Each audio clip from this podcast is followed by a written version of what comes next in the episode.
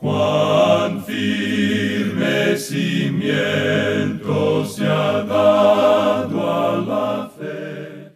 A través de la Biblia, un análisis de la Biblia libro por libro que le ayudará a crecer espiritualmente. Estos estudios fueron diseñados por el Dr. J. Vernon McGee. Acompáñenos en este fascinante recorrido a través de la Biblia. La palabra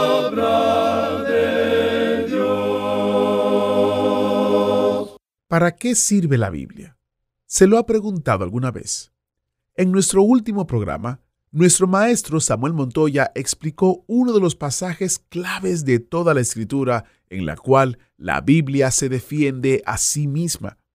En 2 de Timoteo capítulo 3, 16 y 17 leemos, Toda la escritura es inspirada por Dios y útil para enseñar, para redarguir, para corregir, para instruir en justicia, a fin de que el hombre de Dios sea perfecto, enteramente preparado para toda buena obra.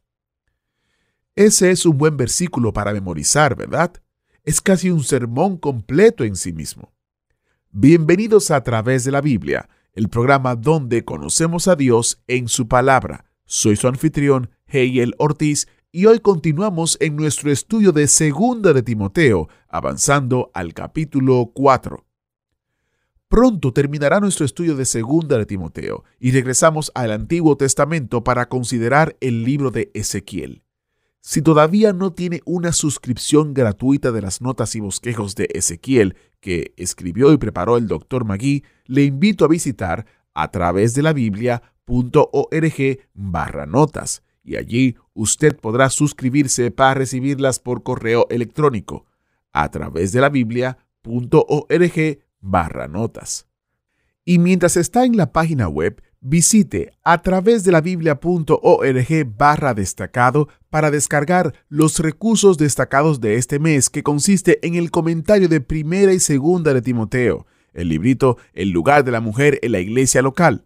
El sitio otra vez es a través de la biblia.org barra destacado. Iniciamos este tiempo en oración. Padre Celestial, te damos gracias porque tu palabra es la verdad y tú nos has permitido estudiarla. Te pedimos que tu Espíritu Santo ilumine nuestra mente y corazón y que nuestro entendimiento pueda asimilar las verdades que tienes para nosotros en el día de hoy. Te pedimos que uses este tiempo y que uses al Maestro. En el nombre de Jesús oramos. Amén.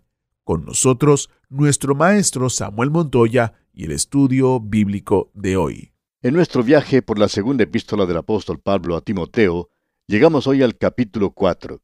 Encontramos aquí una nota de tristeza, y la razón para esto, como ya hemos dicho al comienzo, es que la segunda epístola del apóstol Pablo a Timoteo es como el cántico del cisne del apóstol. Es la declaración que él hace desde su lecho de muerte. Al escribir esta epístola, Pablo se encuentra de nuevo en la cárcel en Roma, muy solo. Así es que hay tristeza. Él ha escuchado que especialmente en la zona de Galacia y en Asia Menor, muchos de los creyentes se habían apartado de la fe. Amigo oyente, la apostasía comenzó en los días del apóstol Pablo, y ha continuado y seguirá avanzando hasta que tenga lugar el rapto de la iglesia, y causará, por supuesto, la apostasía total de la iglesia organizada, que para entonces no será otra cosa que un cascarón vacío. Ahora Pablo habló con Timoteo de una forma muy personal. Y en este último capítulo es algo muy íntimo, por cierto. Aquí él está hablando y dándole un encargo a Timoteo, quien ha sido enseñado en la palabra de Dios.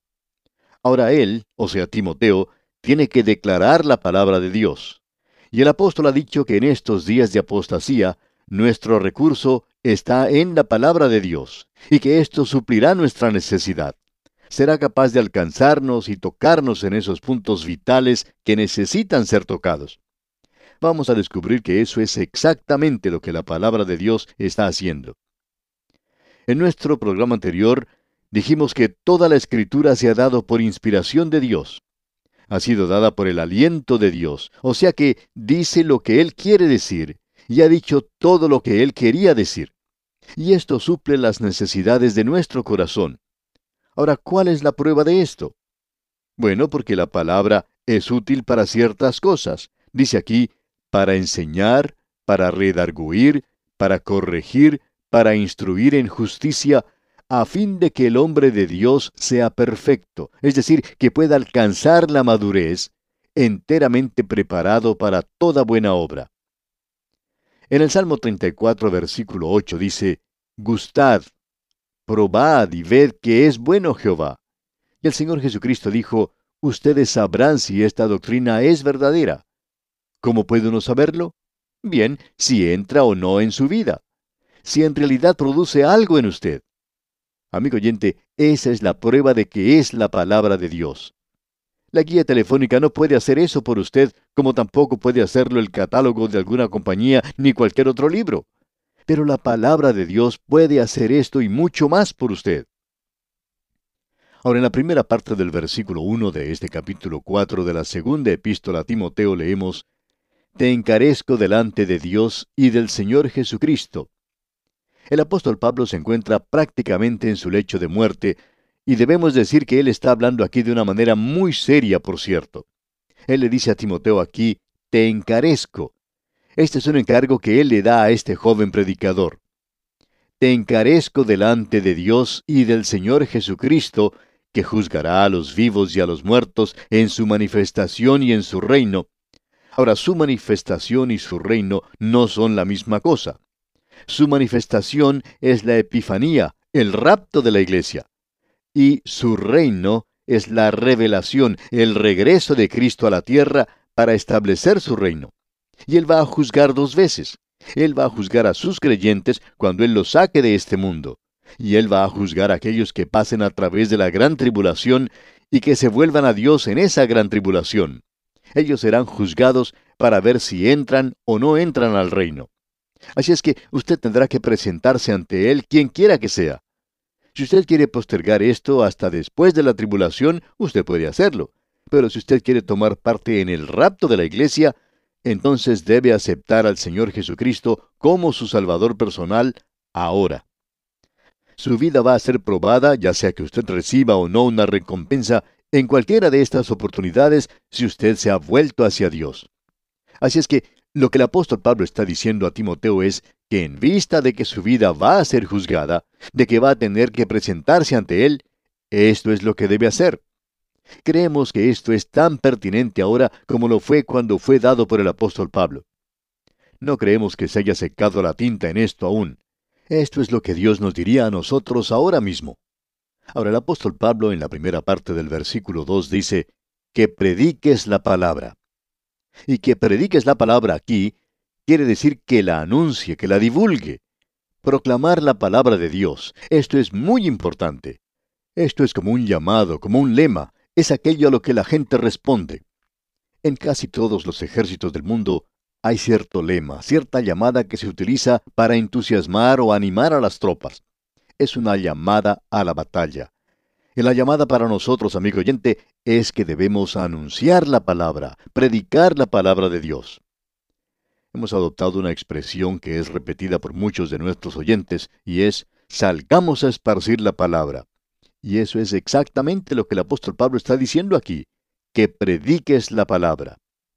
Luego sigue diciendo en este mismo versículo 2, que instes a tiempo y fuera de tiempo. Esto indicaría que si a usted lo despiertan a las 2 de la mañana, usted tendría que estar listo, preparado para predicar la palabra de Dios. Eso es importante, el predicar la palabra de Dios. Ahora, esto no quiere decir que usted tiene que predicar acerca de la palabra de Dios. Cierto estudiante de un seminario bíblico le dijo a su profesor en una ocasión, ¿Sabe una cosa, profesor? Uno puede graduarse de este seminario y nunca llegar a ser siquiera propietario de una Biblia. ¿Y sabe por qué? Porque hemos estudiado acerca de la Biblia, pero muy poco estudio de la Biblia misma. Y esto indica aquí que nosotros no debemos predicar acerca de la palabra, sino predicar la palabra misma. Luego tenemos algo bastante sutil aquí. El apóstol Pablo no dijo que prediques de la palabra. Él no dijo que tomara un texto y que fuera por todas partes predicando el Evangelio. Alguien ha dicho que el texto es un pretexto que ha sido sacado de su contexto y es usado por muchos hoy. Lo que quiere decir es predicar la palabra de Dios, proclamar la palabra de Dios. El apóstol Pablo dice aquí en la primera parte del versículo 2, que prediques la palabra, que instes a tiempo y fuera de tiempo. Creemos que el pensamiento que tenemos aquí es que nosotros debemos ser diligentes en cuanto a la predicación de la palabra. Otra palabra que podemos utilizar es que debemos mostrar urgencia, es decir, que existe un apremio para hacer esto. Y esta debe ser nuestra actitud. Amigo oyente, deberíamos estar ansiosos de salir y hacer lo que se nos está diciendo aquí, listos para proclamar la palabra de Dios. Y como hemos visto, aquí dice que instes a tiempo y fuera de tiempo. No importa qué época del año sea o bajo cuáles circunstancias, aún a las dos de la mañana, uno debe predicar la palabra de Dios. Luego se nos dice aquí en el versículo 2, redarguye. Creemos que una palabra más clara para expresar este pensamiento aquí podría ser convencer. Creemos que esa puede ser una mejor palabra. Tiene que presentarse con mucho convencimiento. A continuación se dice en este mismo versículo 2, reprende. Esto demuestra seriedad, un tono realmente amenazante. Hay algunos predicadores que gustan predicar de esa manera. Son hombres de Dios y predican de tal manera que la gente a veces se siente amenazada. Nos gustaría que muchos predicadores tuvieran el coraje, el valor de hablar de esa manera. Hay un predicador, por ejemplo, que dice que él no quiere tener ningún diácono que no esté dispuesto a diaconar, es decir, a trabajar. Si los diáconos no tienen ninguna intención de trabajar, él dice que entonces no los quiere tener en la junta. No hay muchos predicadores que puedan hablar de esa manera, y los necesitamos hoy, amigo oyente. La palabra, pues, en este versículo es amenazar. Luego tenemos aquí en el versículo 2 la palabra exhorta.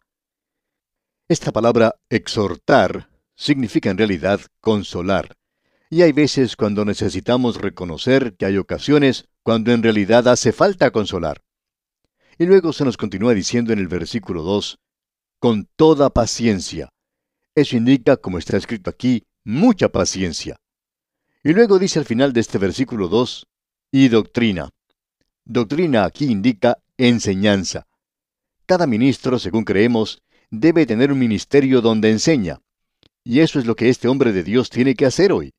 Si nosotros hemos sido llamados, entonces debemos predicar la palabra. Y predicar la palabra quiere decir hacer eso.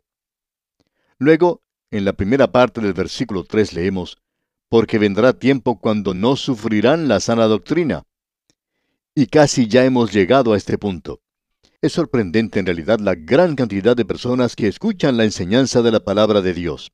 Pero cuando comenzamos a comparar a este grupo con la población en general, es en realidad un porcentaje muy pequeño relativamente. Hay muy pocos miembros de las iglesias que pueden soportar la sana doctrina. La gente en realidad no desea la sana doctrina. Y la última parte del versículo 3 de este capítulo 4 de la segunda epístola a Timoteo dice, sino que teniendo comezón de oír, se amontonarán maestros conforme a sus propias concupiscencias. Quisiéramos aclarar esto porque tenemos ante nosotros lo que creemos es un comentario muy importante en cuanto a este pasaje en particular. Se amontonarán maestros conforme a sus propias concupiscencias y queremos compartir con usted lo que el doctor Vincent dijo en uno de sus estudios en cuanto a se amontonarán maestros conforme a sus propias concupiscencias. Dice, esto quiere decir que ellos invitarán a maestros en grandes números. En los períodos de fe inestable, de escepticismo y de una especulación puramente curiosa en cuanto a la religión, los maestros de todas clases se amontonan como los enjambres de moscas en Egipto, la demanda crea la provisión o abastecimiento. Los oyentes invitan y modelan a sus propios predicadores. Si la gente quiere adorar algún becerro, enseguida se puede encontrar a una persona que pueda cumplir con eso. Hasta aquí las palabras del doctor Vincent. Y eso es cierto hoy, amigo oyente. Alguien ha dicho que el púlpito moderno es una lámina que resuena, ya que solo dice lo que la gente quiere oír. En cuanto a esto de comezón de oír, Citemos de nuevo al doctor Vincent. Él dijo, Clemente de Alejandría describe a ciertos maestros como rascando y haciendo cosquillas de una manera no humana a los oídos de aquellos que desean ser rascados. Y continúa, algunos vienen a oír, no a aprender, de la misma manera en que vamos al teatro por el placer de deleitar nuestros oídos con la conversación, o con la voz, o con el drama. Y eso es, por cierto, un cuadro del día de hoy, amigo oyente. Algunos van a la iglesia nada más que como una reunión social. Quieren ver las caras y las ropas que visten los demás y eso es todo. Bueno, llegará el día cuando aquellos que van a la iglesia no querrán escuchar la sana doctrina. En su lugar, prefieren algún sustituto. No quieren, no desean la palabra de Dios. El doctor Warren Wiersbe, un gran predicador en los Estados Unidos, dijo lo siguiente. La gente quiere entretenimiento religioso de parte de artistas creyentes que hagan cosquillas a sus oídos. Nos gusta mucho lo novedoso en la iglesia del día de hoy. Películas emocionantes, desfiles, música alegre, luces de colores, etc. El hombre que sencillamente abre la Biblia es rechazado, mientras que los artistas religiosos huecos llegan a ser célebres. Y el versículo 4 nos indica que esos que tienen comezón de oír pronto llegarán a prestar oídos sordos cuando la gente se aparte de la verdad y crea las fábulas de los hombres. Ahora creemos que esa es una declaración excelente. En conexión con esto debemos leer el versículo 4 que dice, y apartarán de la verdad el oído y se volverán a las fábulas. O sea que no querrán escuchar la sana doctrina. Tienen comezón de oír algo novedoso, algo que los entretenga. El doctor J. Vernon McGee, autor de estos estudios bíblicos, dijo que en cierta ocasión tuvo la oportunidad de hablar con el doctor Gabeline, quien era una persona ya entrada en años y un gran hombre de Dios, un gran maestro. Cuando tengamos la oportunidad de estudiar el libro de Ezequiel, vamos a poder considerar algo que escribió uno de los alumnos de este doctor. Pues bien, cuando el doctor McGee estaba conversando con el doctor Gabeline, le hizo este comentario en cuanto a la zona en la cual él se encontraba trabajando. Este es un lugar extraño, me gusta mucho eso, pero tiene algo que es interesante me he dado cuenta que si se enseña el libro de Apocalipsis, se llena la iglesia, aún durante el servicio de media semana. Pero si uno comienza a enseñar la epístola a los romanos, eso puede prácticamente dejar la iglesia vacía. Se ha descubierto que la gente va de un lugar a otro en la ciudad para escuchar a algún predicador que les pueda enseñar algún detalle insignificante en cuanto al caballo bermejo que se menciona en Apocalipsis. Cuando el doctor Magui dijo esto, el doctor Gabeline le contestó algunas palabras que en realidad son imposibles de olvidar. Él dijo, Doctor McGee, usted va a descubrir en su propio ministerio que hay muchas personas que están más interesadas en el anticristo que las que están interesadas en Cristo. Y amigo oyente, hay muchas personas que tienen comezón de oír. Les gusta escuchar en cuanto a cosas extrañas, raras, sobrenaturales. Quieren tener entretenimiento, quieren escuchar lo bueno que son ellos pero no quieren escuchar la palabra de Dios. Hay veces que recibimos cartas de nuestros oyentes que nos dicen que cuando ellos comenzaron a escuchar, no les gustaba lo que estábamos diciendo. Estábamos tocando puntos muy sensibles. Pero no somos nosotros los que hacemos eso, amigo oyente, sino la palabra de Dios. Así es que algunos dijeron, luego comenzamos a escuchar y descubrimos que esto era bueno para nosotros. Nos imaginamos que hay personas que nos escuchan una vez y luego no nos escuchan más. Por supuesto, nunca nos enteramos de eso. ¿Por qué? Porque ellos quieren tener nada más que entretenimiento. Creemos que hay muchas personas que comienzan diciendo, bueno, eso no me gusta, no me gusta lo que él está diciendo.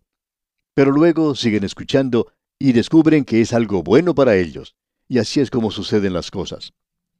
Continuando ahora, Pasamos al versículo 5 de este capítulo 4 de la segunda epístola a Timoteo, y dice, Pero tú sé sobrio en todo, soporta las aflicciones, haz obra de evangelista, cumple tu ministerio. La obra de un evangelista no es exactamente lo que nosotros comprendemos de esto. La obra de un evangelista era la de un maestro que viajaba en aquellos días, es decir, un misionero. El apóstol Pablo era un evangelista en ese sentido. Y él le dice a este joven predicador, Timoteo, haz obra de evangelista. Y eso era lo que él había hecho cuando se encontraba con el apóstol Pablo, quien le dice que va a sufrir aflicciones, dificultades. Va a costarte algo el predicar la palabra de Dios en los últimos días.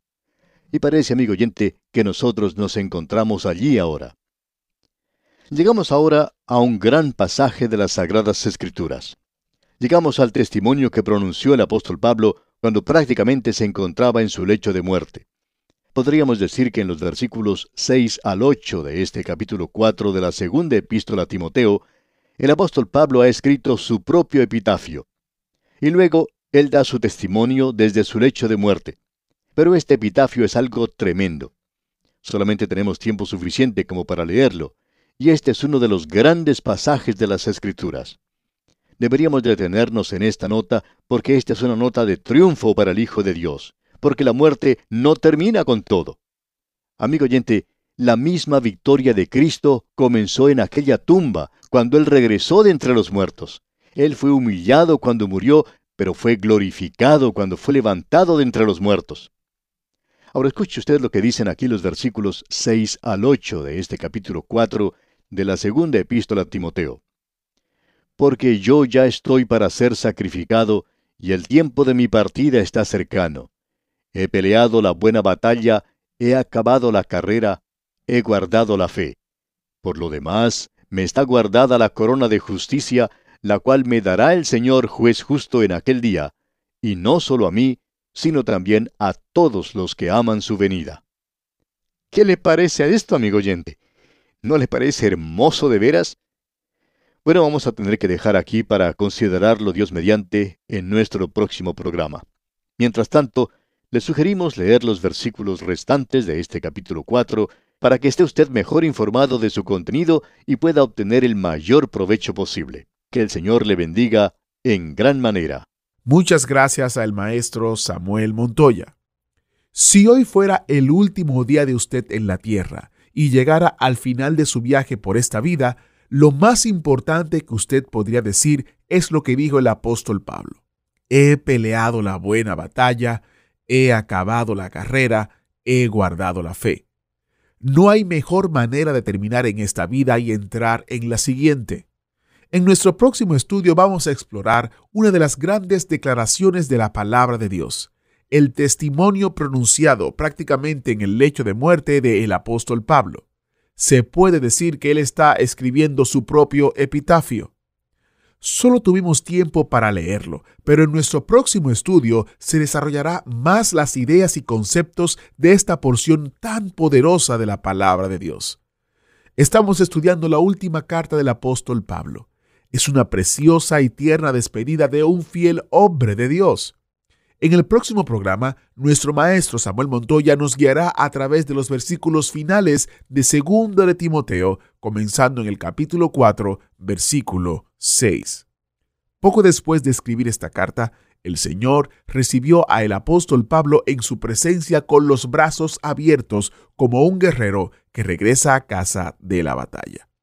Le animo a leer el capítulo 4 antes del próximo estudio para estar familiarizado con el texto que vamos a considerar. Así que prepárese porque este fascinante recorrido continúa. Agradecemos que nos acompañara en el estudio de hoy. Le invitamos a que visite nuestro sitio en internet a través de la biblia.org. Ahí puede suscribirse para recibir las notas y bosquejos de lo que estamos estudiando y noticias del ministerio. También encontrará la variedad de libros y materiales gratuitos que tenemos para usted. El sitio es a través de la biblia.org. Todo lo que hacemos es posible gracias al Señor y a personas como usted que se unen a nosotros en la obra de llevar la palabra entera al mundo entero. A través de la Biblia es una producción de Radio Transmundial.